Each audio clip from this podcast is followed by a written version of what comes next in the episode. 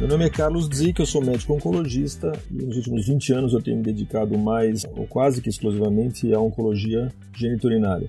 Olá a todos, eu sou Fernando Corques, sou médico urologista, ligado atualmente à Faculdade de Medicina do ABC e Hospital Israelita Albert Einstein, e é uma honra muito grande participar, aceitar o convite do Raniel de dividir com dois gigantes da oncologia clínica, Dr. Carlos Zic, e da radioterapia, Dr. Rodrigo Henriot. É um prazer participar desse projeto tão incrível. Boa tarde a todos, eu sou Rodrigo Henriot, radioterapeuta concentrado basicamente no Hospital Alemão Oswaldo Cruz, com uma das áreas de atenção em urologia e realmente é um desafio e um prazer os dois misturados em estar nesse primeiro projeto da urologia junto com os meus nobres colegas colegas.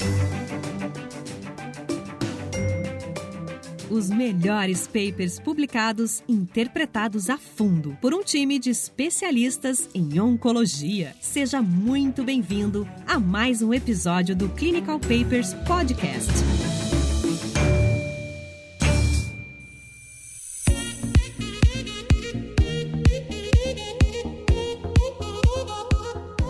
Para essa nossa primeira experiência, escolhemos um artigo que foi publicado esse ano, recentemente, pelo JAMA Oncology, que faz uma análise de subgrupo de um estudo bastante importante, publicado três anos atrás, que de uma certa maneira trouxe uma conduta na oncologia do câncer de próstata, que é a questão dos pacientes que têm recidiva bioquímica após a prostatectomia radical. Então, há três anos atrás foi publicado um paper no New England Journal que fazia uma randomização. 700 pacientes foram randomizados entre radioterapia com ou sem bicalutamida numa dose alta de 150 mg por dois anos. Então, o interesse era ver a sobrevida global com a adição da bicalutamida na dose alta por dois anos. E lá atrás, esse estudo já fazia uma estratificação para posteriormente poder ver que diferença isso aconteceria em função do PSA inicial antes do paciente começar a radioterapia. Então, esse é um ponto importante. Os estratos iniciais que foram analisados lá atrás foram os pacientes que tinham um PSA igual ou menor do que 1,5 versus um grupo de pacientes que tinham um PSA acima de 1,5 nanogramas por ml. Então, o resultado final do estudo inicial foi que houve um benefício de sobrevida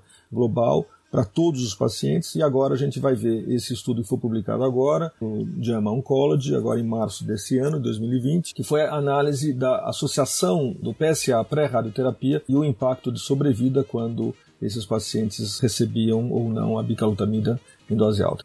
Esse é um estudo é importante, na verdade, porque o RTOG 9601, e esse é um estudo fácil para mim decorar o número, porque geralmente esses números são difíceis, tem gente que tem mais facilidade de decorar. Para mim é fácil porque são os quatro primeiros dígitos do meu celular, então esse eu, esse eu gravo. Mas foi um estudo que, quando ele começou, principalmente lá no final da década de 90, ele era importante, né, para tentar otimizar os resultados dos pacientes submetidos à radioterapia de salvamento, de resgate, e os resultados desse estudo mostraram que realmente a bicalutamida trazia benefício à radioterapia a esses pacientes. Apesar desse novo estudo ser uma análise de subgrupo, e uma análise de subgrupo sempre deixa a gente com a pulga atrás da orelha, né? Será que metodologicamente é um estudo bem feito? Não foi desenhado para isso? Ele pode ser underpowered? E nesse caso, especificamente, se tem um grupo que ele é muito menor ou pequeno, isso pode limitar a análise estatística. Então, apesar de ter uma série de ressalvas. Ele é um estudo que a gente vai discutir mais para frente os desfechos, os resultados, as conclusões desse estudo, mas ele difere frontalmente ao que foi concluído no estudo original do RTOG. Então, ele é um estudo importante. É lógico que a gente sabe que tem outras coisas que surgiram no meio do caminho, né? Desde a publicação do estudo original, teve o Getug que discutiu melhor e avaliou melhor bloqueio central ao invés do bloqueio periférico. Então, tem outras coisas que surgiram no meio do caminho relacionado a esse assunto, mas acho que é importante a gente rever isso e ele traz traz até pra gente, faz a gente pensar sobre outros estudos que têm desenhados avaliado outras drogas, como por exemplo a enzalutamida nesse cenário. Então a gente entende melhor o racional do bloqueio androgênico nesse cenário de radioterapia. Eu queria só enfatizar o seguinte ponto. Eu acho que o que esse estudo levanta como um ponto importante é o seguinte: quando o paciente ele recidiva com elevação do PSA ele pode ser irradiado com PSA baixo, e eu quero que o Dr. Rodrigo comente depois, ou ele pode irradiar já com PSA um pouco mais alto. No decorrer dos anos, qual era o PSA ideal para começar a radioterapia foi se modificando. Cada intervenção nova que a gente faz, a gente tem que raciocinar em função de risco. Esse estudo, ele abarcou uma população de pacientes desde um risco tão baixo quanto iniciando radioterapia com PSA de 0,2 ou 0,3 ou 0,5 5 no máximo, ou pacientes que iniciavam a radioterapia com um PSA tão alto quanto 1,5 ou mais. Quer dizer, o estudo colocava o limite de 4 nanogramas por ml como o limite superior. Rodrigo, a gente tem assim como hábito irradiar os pacientes, tá certo? Quando eles fazem uma recidiva bioquímica com uma elevação pequena, a gente costuma irradiar.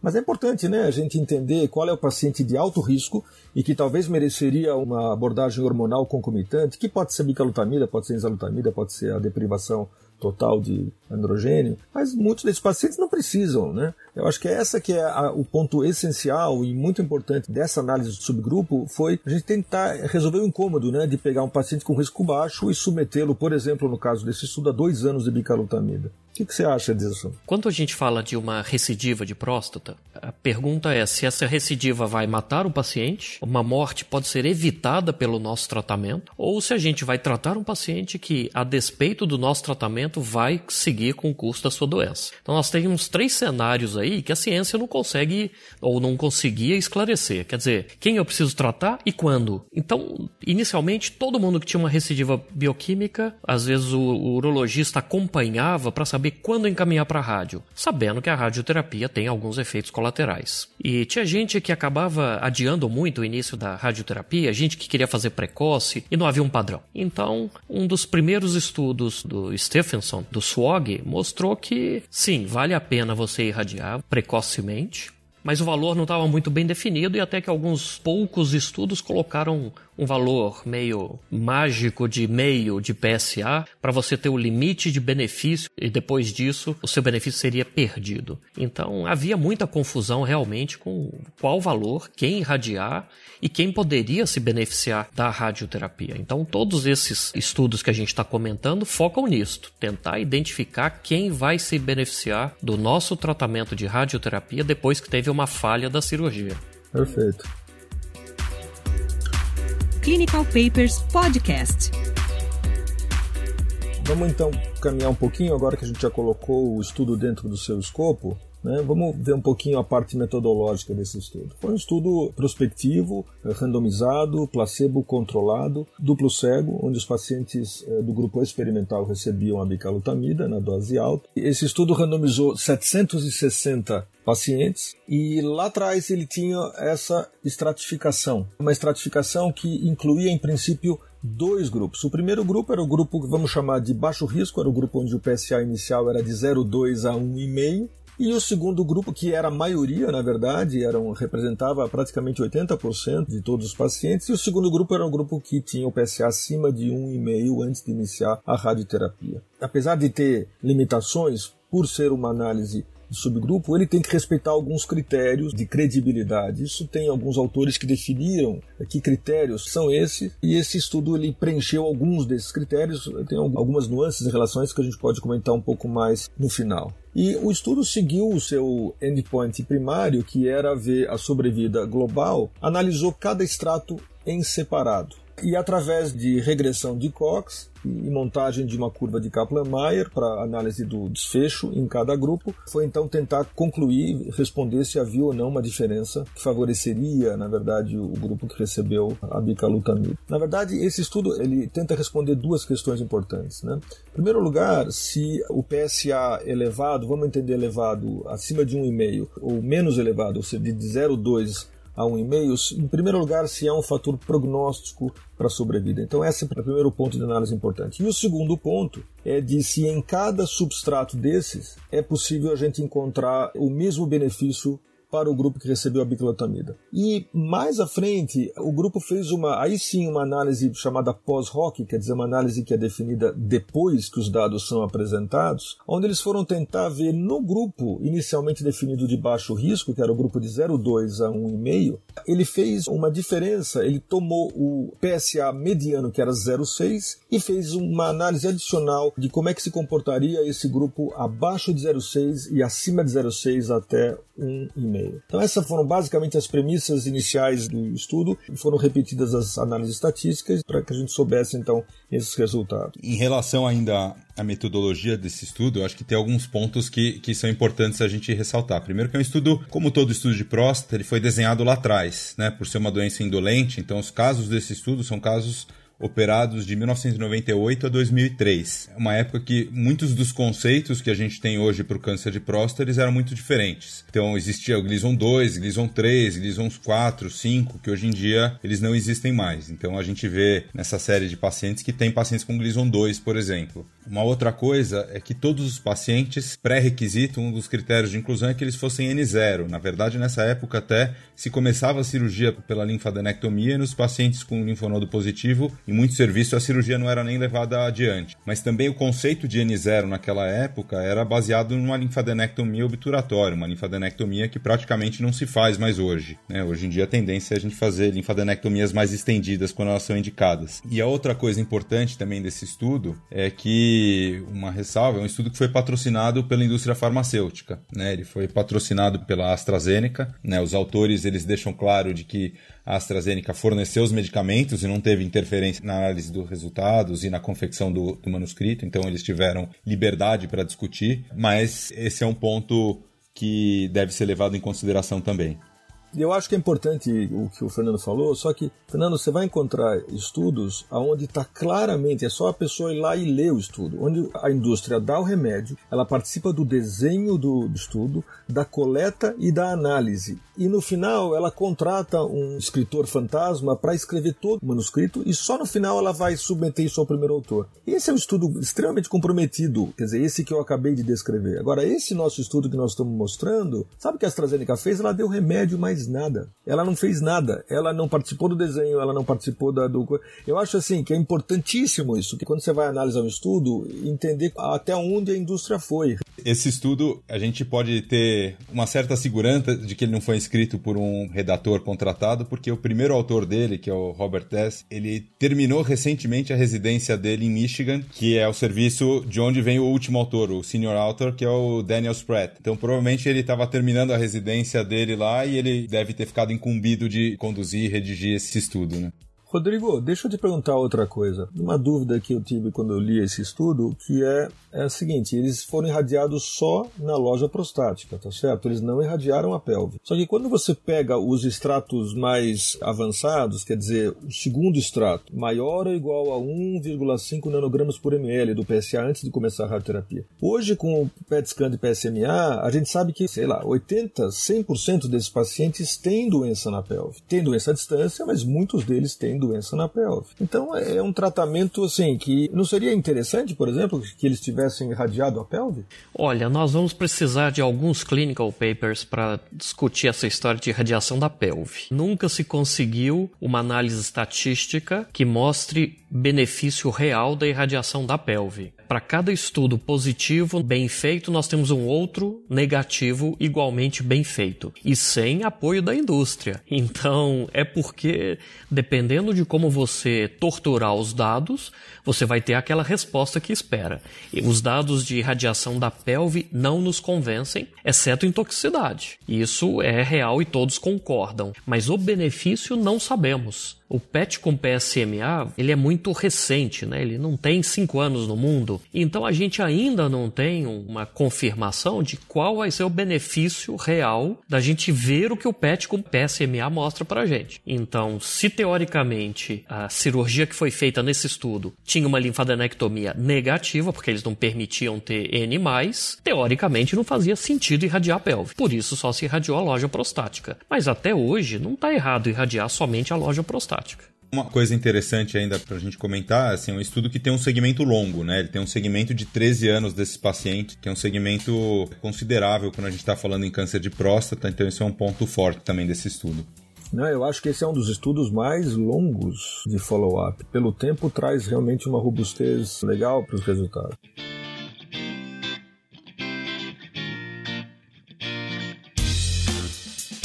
que a gente não caminha um pouquinho para os resultados, gente? Bom, foram recrutados 760 pacientes, né? Perto de 80% desses pacientes estavam dentro do extrato de risco mais baixo, que eram os pacientes com PSA igual ou menor do que 1,5. E eu comentei anteriormente que, como parte dessa análise, foi feita um sub-substrato, ou seja, dentro da faixa de 0,2 a 1,5, se colocou o ponto mediano, que era de 0,6, e se fez uma segunda análise entre o grupo entre 0,2 eh, e 0,6 e o outro grupo entre 0,6 e 1,5 nanogramas por ml. Então vamos lá. Na análise inicial, olhando só menor ou maior do que 1,5, a grande maioria, 80% dos pacientes, se encontravam dentro do grupo de menor risco, menor ou igual a 1,5. Se a gente olha as características dos pacientes em relação à idade, em relação ao estadio patológico, grau de Gleason, margem, o nadir, a gente vê que realmente eram grupos balanceados, né? comparando os grupos placebo com o grupo da bicalutamida. E a primeira análise que ele faz, análise do resultado na curva de Kaplan-Meier, eu vou comentar e vou jogar a bola para vocês, que é se o valor do PSA antes de começar a terapia se é um bom fator prognóstico ou não para a sobrevida. Então isso é muito claramente mostrado na primeira figura, primeiro gráfico, que mostra que num follow-up de 12 anos, os pacientes que tinham 1,5 ou menos, 76% estavam vivos, em comparação com 61%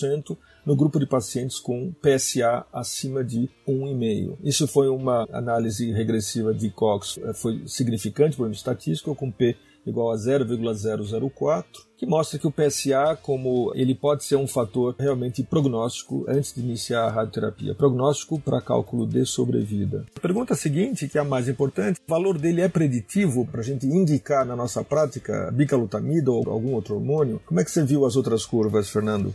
Então, eu acho que o dado mais importante desse estudo é essa divisão que ele faz. Então, quando ele reavalia os pacientes com PSA abaixo de 1,5, aquele benefício que parecia ter em termos de sobrevida global no estudo inicial, ele sumiu. Ele não tem mais, ele não vê mais um benefício em sobrevida global nos pacientes com PSA abaixo de 1,5. Isso é extremamente importante porque hoje, quando a gente indica radioterapia, dificilmente a gente espera o PSA passar de 1,5. A tendência é muito antes disso, a discussão que a gente está é se a gente faz com 0,2 0,2, abaixo de 0,5, ou até entre 0,1 e 0,2, tem estudos mostrando que tem mais benefício. Então a gente não espera passar de 1,5. E pelos resultados desse estudo, abaixo de 1,5 ele não tem benefício. Depois, quando ele faz aquela segunda análise de um segundo subgrupo, né, dividindo o 1,5 em abaixo de 0,6, na realidade a adição da medicação foi até detrimental. Esses pacientes tiveram mais mortalidade adicionando bicalutamida. Né? Então esse estudo, a minha impressão, ele é quase como um meia-culpa daquele primeiro estudo inicial. Ele mostra, olha, neste cenário atual, onde a gente não espera até um PSA de 4 para iniciar radioterapia de salvamento, a gente não deve talvez entrar com bicalutamida. Essa é a minha interpretação desses resultados.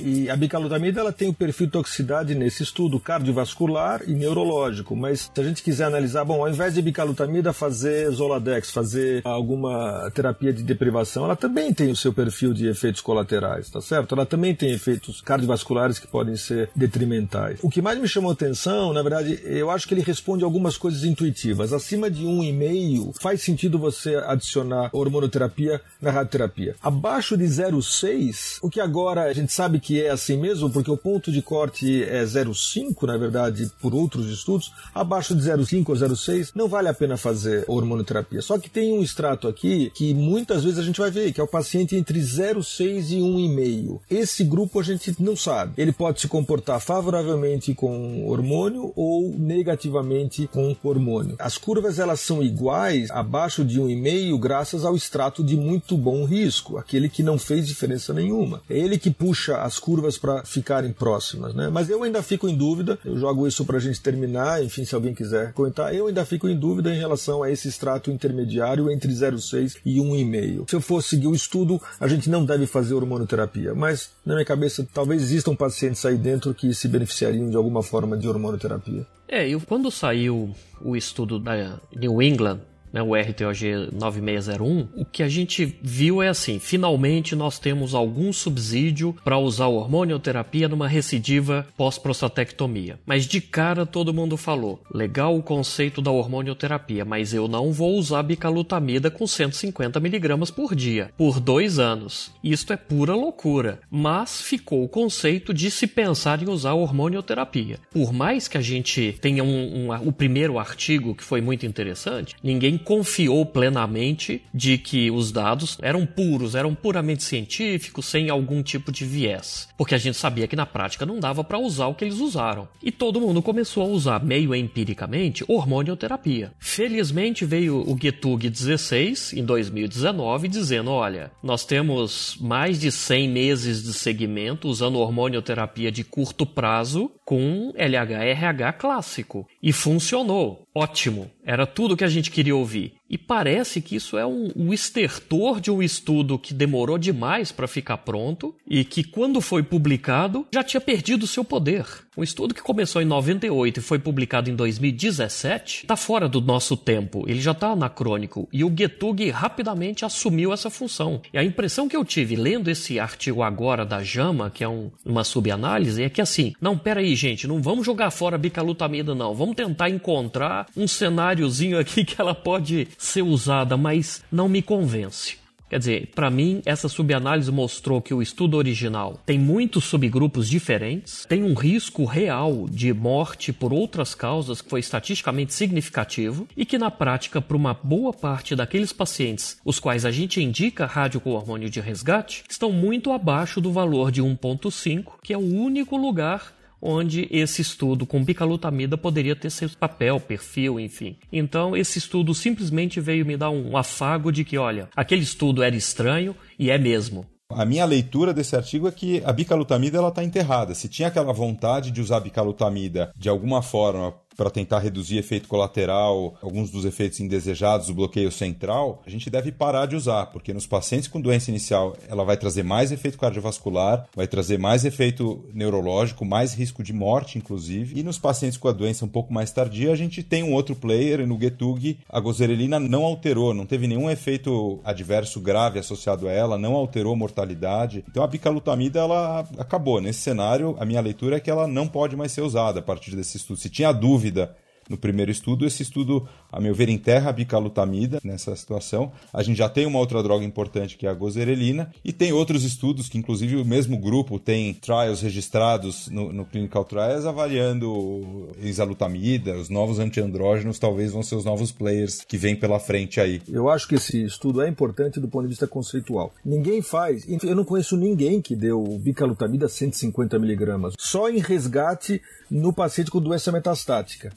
Lá fazia isso. Tá certo? O camarada progredia com 50 mg de bicalutamida e ela aumentava para 150, 30% voltava a responder. Nesse cenário nunca vi. Eu acho que esse estudo é importante do ponto de vista conceitual. E a mensagem é basicamente isto. Nos casos muito precoces, entendidos como PSA baixo, não vale a pena fazer nenhuma forma de hormonioterapia. E aí o tempo que vai dizer se essa hormonioterapia é ADT, é a gozerelina ou leuprolide, sei lá, ou é um antiandrogênio periférico de segunda geração. E a mesma coisa vale para o grupo de maior risco. É o que o paper fala, né, sobre é, começar a radioterapia precoce ou mais tardiamente. Se eu começo a radioterapia mais tardiamente, e o tardiamente é com PSA mais alto, hormonoterapia provavelmente vai beneficiar esse grupo. Então, conceitualmente, eu acho que ele responde, na verdade, ele faz uma proposta de analisar o subgrupo e ver se continua tendo o impacto que foi mostrado inicial ou não.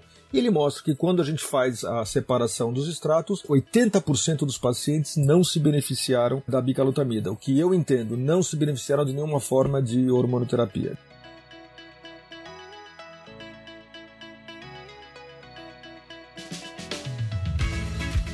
É isso aí, pessoal. Esse foi o primeiro episódio do Clinical Papers Urologia. Como prometido, nós estamos expandindo né, para algumas áreas e urologia, sem dúvida, é uma área de interesse. A gente quer que você, urologista que trabalhe nessa área, tanto clínico quanto radioterapeuta, que você nos acompanhe, nos siga, porque realmente é um time muito forte, mesclando a experiência do Dr. Carlos Dizic com a habilidade do Fernando Cox e, sem dúvida, a calma, a tranquilidade e a serenidade do Dr. Rodrigo Henriot que com certeza vão dividir muito conhecimento e passar para vocês o que há escondido nas entrelinhas dos papers de urologia. Espero que vocês tenham gostado. Nos siga nas redes sociais. Participe, escolha seu paper, faça parte dessa ideia, faça parte desse projeto. Um grande abraço e até semana que vem.